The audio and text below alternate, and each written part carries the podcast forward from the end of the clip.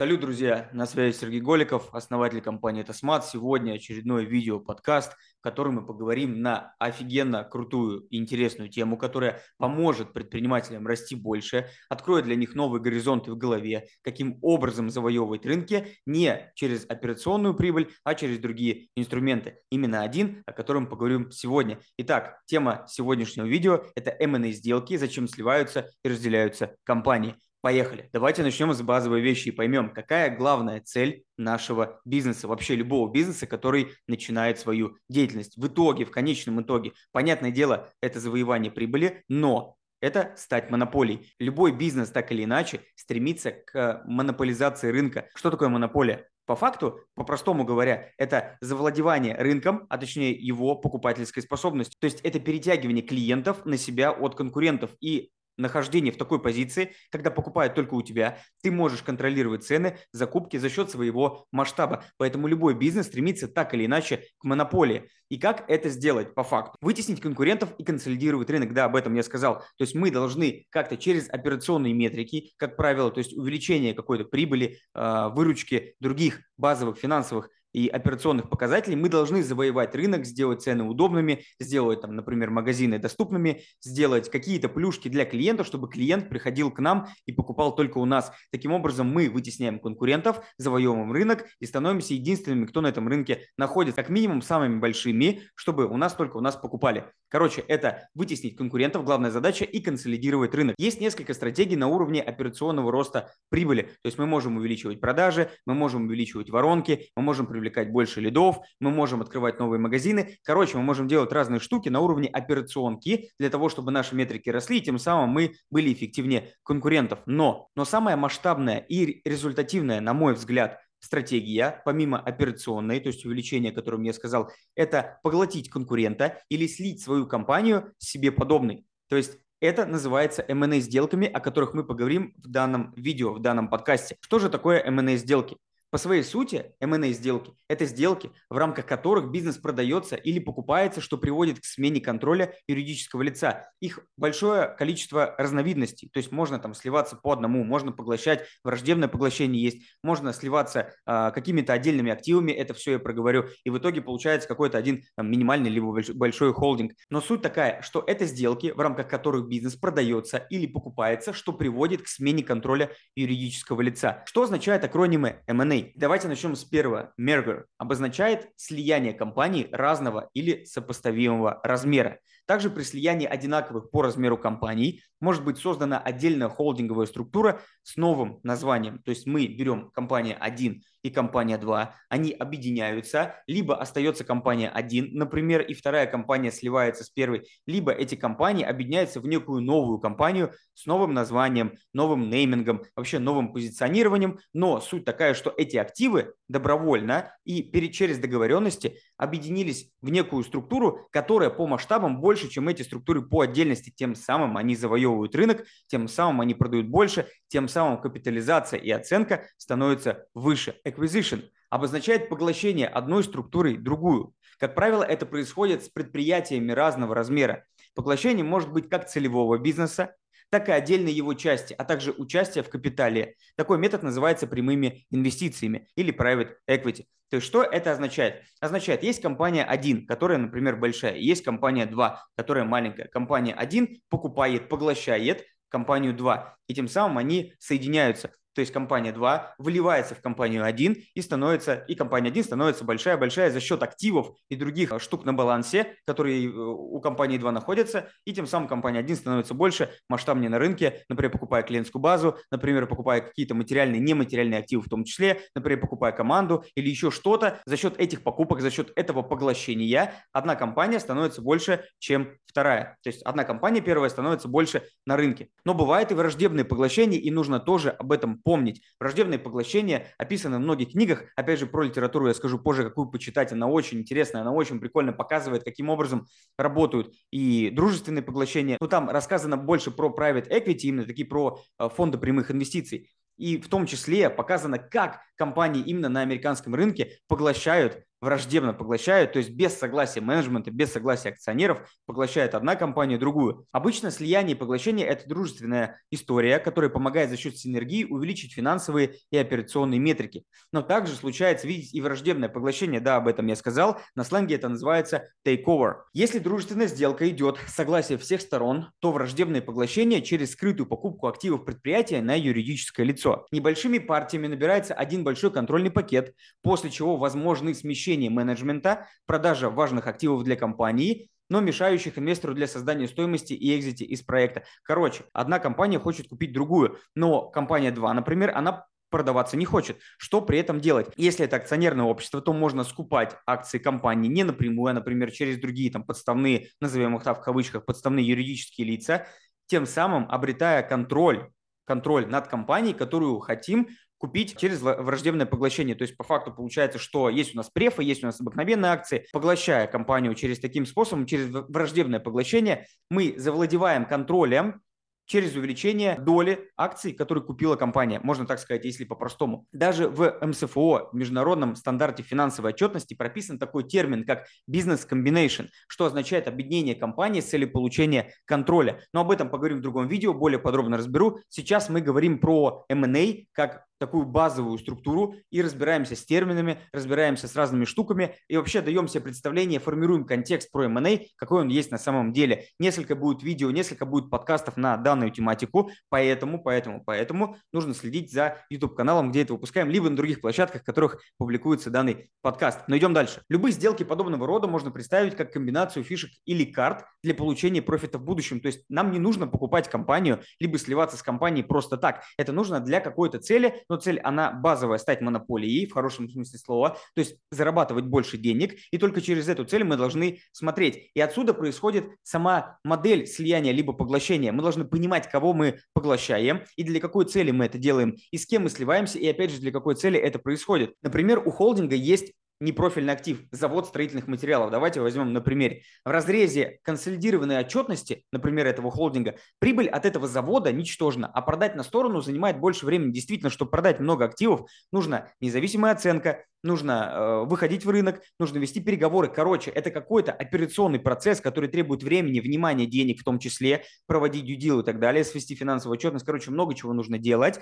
Но в таком случае холдинг может найти аналогичную компанию конкурента по размерам. Например, это один из примеров. Договориться выделить свои или минимальные активы для слияния и создания на, на этой базе такого мини-холдинга, назовем это так, который за счет синергии даст больший финансовый результат. Например, компания 1 и компания 2 имеют какие-то активы на балансе, например, какое-то э, производство, которое там дышит на ладно, можно так сказать, еле как работает, его продать долго, где-то может жалко, ну, короче, почему-то его не продают. И они вместе говорят, давай мы с тобой, компания 1 и компания 2, мы с тобой объединим эти два мини-холдинга, которые работают в одном рынке, например, это могут быть такие конкуренты, в том числе, почему бы нет, они объединяют эти компании создают новую дочернюю третью компанию, мини-холдинг, объединяя активы, они получают больше прибыли а, на масштабе, они убирают дубли, дублирующие функции, которые тоже есть, и это тоже об этом мы поговорим.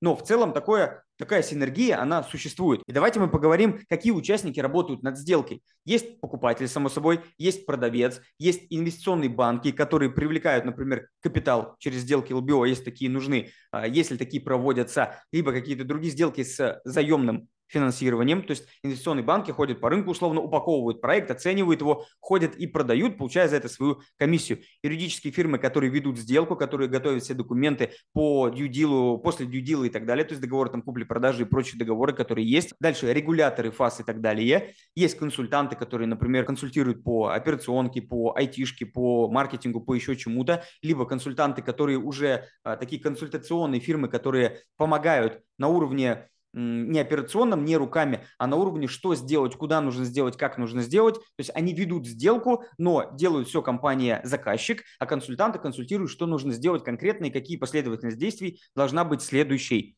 И дальше государство тоже участвует в сделке. Понятное дело, потому что она получает налоги. Как можно купить компанию? Купить можно акции для публичной компании, либо АОшек, ну, либо ПАО, либо АО. Мы покупаем акции, и тем самым мы завладеваем контрольным пакетом, и потом меняем менеджмент, как я уже говорил, там, в, в враждебном поглощении. Либо мы покупаем активы для частной компании, либо ООО. По факту покупка активов – это покупка доли в капитале. То есть так или иначе мы покупаем долю в ООшке, и от этого мы становимся владельцами там, данного предприятия. Способы для реализации M&A сделки.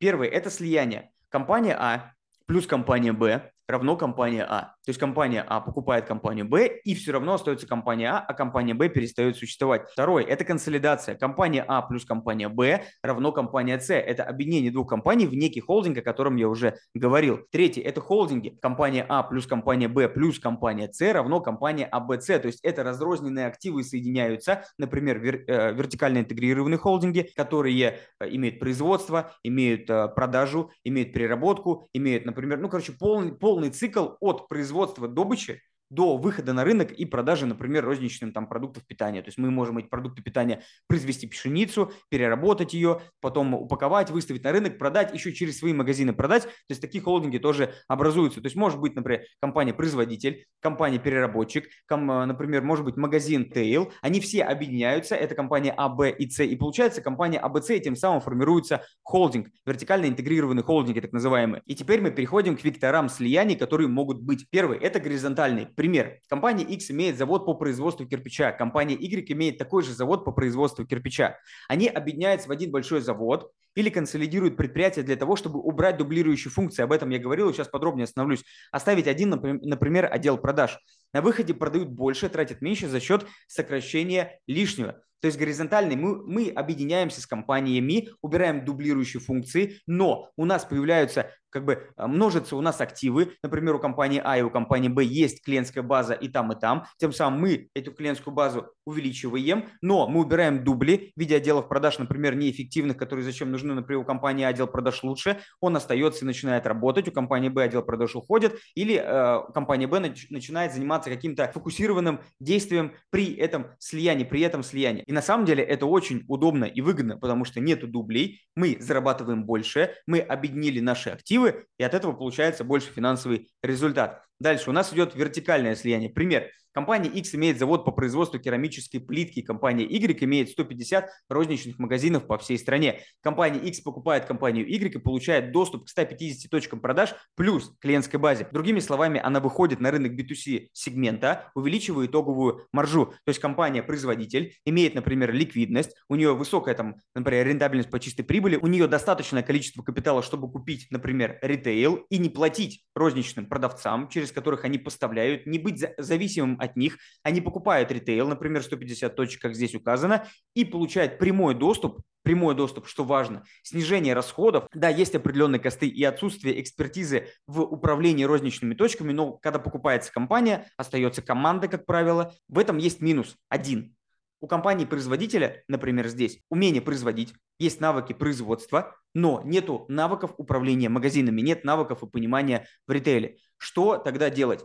тогда остается команда, которую покупает, либо тогда остается процесс найма, который тоже есть у компании, которую покупают. То есть какая-то автоматизированная функция, под которую можно набрать людей, и даже если старые сотрудники уйдут, то это все будет воспроизведено. Либо здесь в данном случае что указано? Мы покупаем 150 точек, они, может быть, не в собственности, либо в долгосрочной аренде находятся. Долгосрочная аренда подтверждена договором, что нам показывает, если мы купим эти точки, например, например, то есть по, по факту либо мы покупаем недвижку, если она в собственности у ритейла, либо мы покупаем право находиться в этих магазинах в долгосрочной аренде, то есть покупаем некий договор долгосрочной аренды, условно, на большом потоке людей, которые проходят мимо этого магазина, тем самым мы можем продавать уже напрямую в ритейл. Дальше, конгломератный. Здесь компании схожи по размерам, по продукту, целевой аудитории и прочим критериям сливаются в большую структуру, захватывая еще больше рынок переставая конкурировать между собой. Да, об этом я говорил. Две большие компании тоже могут объединиться, они соединяют все свои активы, и они становятся неким большим таким конгломератом, либо холдингом, как это можно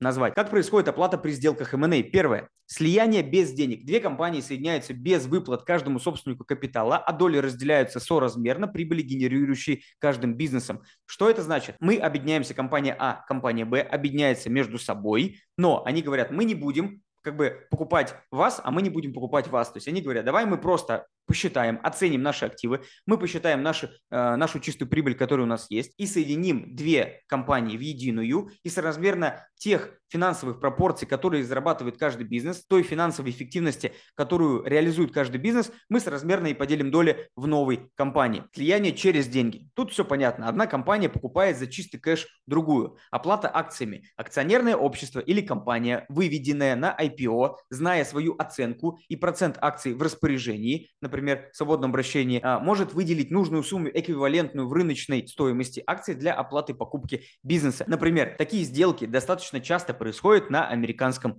рынке, когда одна компания, например, там Alphabet, ну, Google тот же самый, там, холдинг Alphabet, а, покупает мелкие стартапы, оплачивая их не деньгами, а оплачивая их акциями, которые есть в свободном обращении. Из-за того, что компания, например, Google, имеет большую капитализацию, акции стоят достаточно дорого, высокую планку, они оценивают, что эта компания, покупаемая, будет стоить X рублей, и вот вам на эти X рублей акции, которые стоят такую же эквивалентную сумму. Дальше, комбинаторика деньги плюс акции. В данном случае переговорный процесс выходит на первый план, так как нет какой-то жесткой пропорции разделения оплаты. Как договорятся? Ну да, тут нужно общаться с собственником и говорить ему, смотри, я могу тебе отдать деньгами столько-то, а остальное я тебе отдам акции, которые ты можешь в какой-то момент времени реализовать. Эти акции имеют определенную рыночную стоимость той суммы, которую я тебе не, доплачиваю деньгами тут все тоже понятно. Leverage Buyout или LBO – это финансовый рычаг от банков или других инвесторов. В такой модели компания-поглотитель вносит 20-30, а где-то и 5%, возможно, ну где-то 50, где-то 5%. На заре LBO многие компании private equity, например, там Blackstone, KKR, Polo и так далее, они вносили небольшую часть денег, основную часть денег брали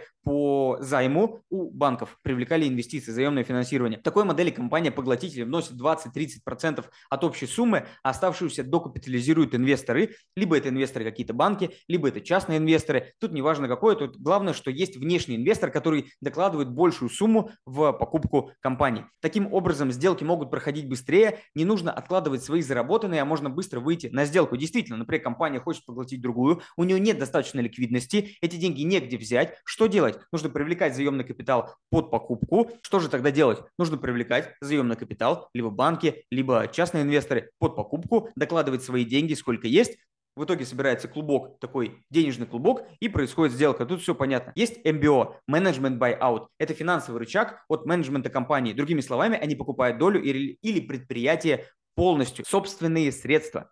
Например, нераспределенная прибыль, которую акционеры решили направить на поглощение нужного бизнес-юнита. Очень важно понимать, что поглощена может быть вся цепочка бизнеса, а не только отдельная компания. В мировой практике конгломерат поглощал целые вертикально интегрированные холдинги с полным циклом производства от производства до продаж. То есть можно покупать бизнесы на свои собственные средства, но на нераспределенную чистую прибыль, которая осталась на балансе компании. В чем причина сделок M&A? Переходим к этому важному, на мой взгляд, блоку.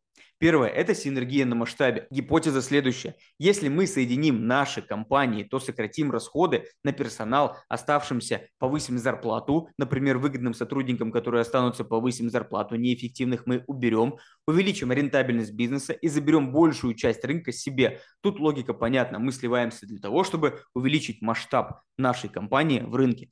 Дальше, убрать конкурента. Если компания видит, что есть конкурент на горизонте, технология, которая может забрать его долю рынка, так делают Google, Apple и другие технологичные компании, то данный конгломерат за счет своей ликвидности, либо он на IPO, находится у него огромное количество акций по высокой цене, находится в обращении, либо у него есть нераспределенная чистая прибыль, много ликвидности на балансе, он может купить данный бизнес и убрать конкурента со своего пути, потому что конкурент может отъесть целевую аудиторию, конкурент может отъесть рынок, короче, конкурент отъедает деньги. Зачем это делать? Зачем ждать, пока конкурент станет большим, если можно просто его купить? Уникальные ресурсы. Компания нуждается в технологиях, а как правило их делают те, кто меньше и быстрее. То есть мы понимаем, что стартапы очень быстрые и гибкие такие ребята, которые условно сидят в гараже, работают быстро, работают эффективно за счет, за счет того, что у них маленькая команда. Отсюда у них есть какой-то ресурс, какая-то технология, которую большая неповоротливая компания создать не может, либо создает с трудом, либо просто не видит, да, такое тоже возможно, иначе бы технологии не развивались стремительно.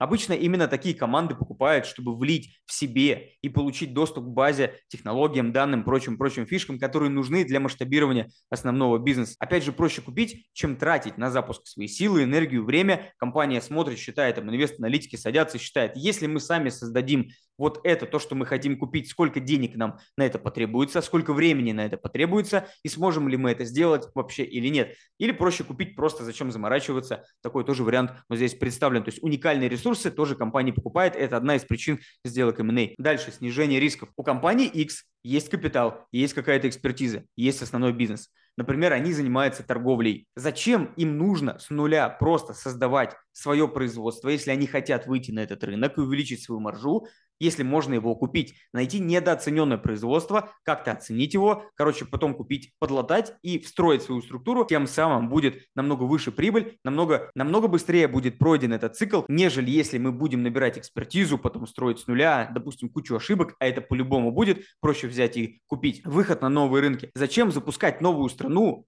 если есть деньги и можно купить конкурента в новой стране. Вот зачем это нужно? Понятное дело, что это не нужно. Мы просто покупаем компанию, мы не строим ее с нуля, потому что мы не знаем отраслевой специфики. Зачем нам нужно строить с нуля и терпеть риски? большие риски, если мы просто приходим на рынок и покупаем. Налоговые причины я разберу в другом подкасте, в другом подкасте, поэтому ждите обязательно. Про M&A, про налоги мы поговорим. Еще одна причина – это экспансия. Бизнес должен расти, в этом его суть. Если нет роста, то рано или поздно компания будет закрыта. Экспансия как один из триггеров идти в новый масштаб. То есть мы хотим увеличиться, мы хотим работать по всему миру, мы покупаем компанию, которая уже работает по всему миру, имеет технологию, имеет опыт, имеет команду. Зачем нам выходить самостоятельно, если мы можем купить в новом рынке или в нескольких рынках сразу? Рост метрик публичной компании от слияния.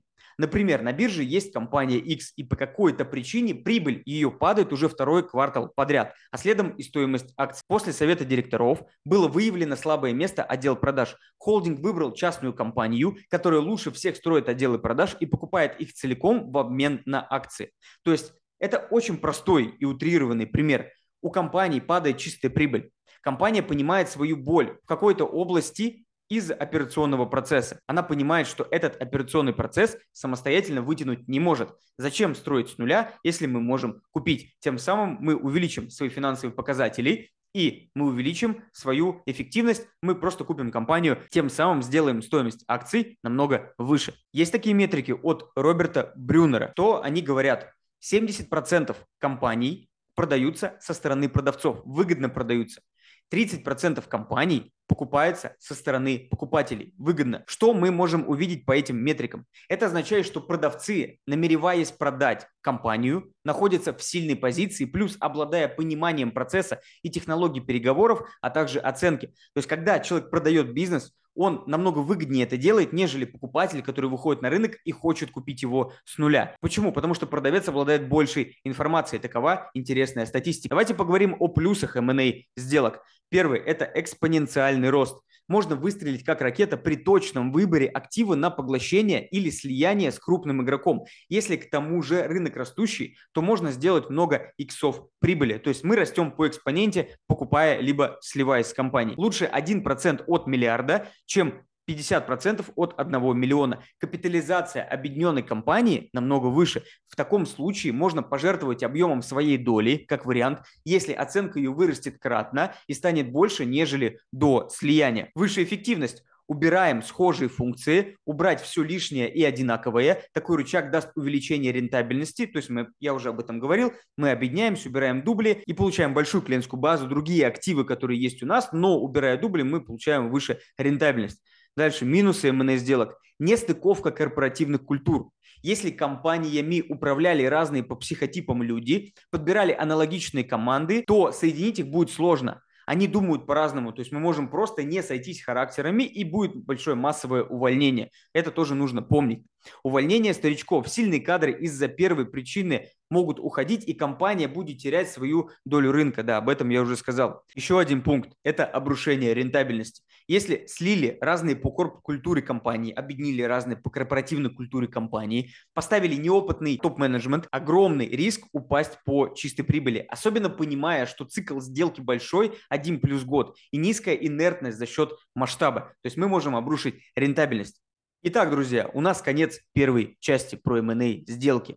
В данном подкасте я разобрал коротко, что такое M&A, разобрал каждые термины, разобрал причины, по которым сливаются и разделяются компании. Я разобрал плюсы и минусы M&A сделок и, в общем, прошелся и создал такой контекст. Первая часть на этом закончена. Скоро будет вторая. Там я подробно расскажу про M&A сделки, как они происходят на уровне финансов, на уровне дюдила, на уровне других процессов. Полностью погружу вас в этот контекст и, возможно, вы для себя примете решение, что нужно мне продать свою компанию, либо слиться с компанией другого масштаба, продать свою долю какому-то более серьезному игроку, получив долю долю в объединенной компании. Это тоже, возможно, будет выгодно. Все это я покажу на уровне финансов. Также расскажу еще раз про due deal, как он проходит, почему это важно, почему нужно правильно готовить и эффективно готовить компанию к продаже и почему это занимает долгое количество времени. На этом первая часть про M&A сделки объявляется завершенной. Ждите вторую, там будет много крутого и интересного. Всем пока!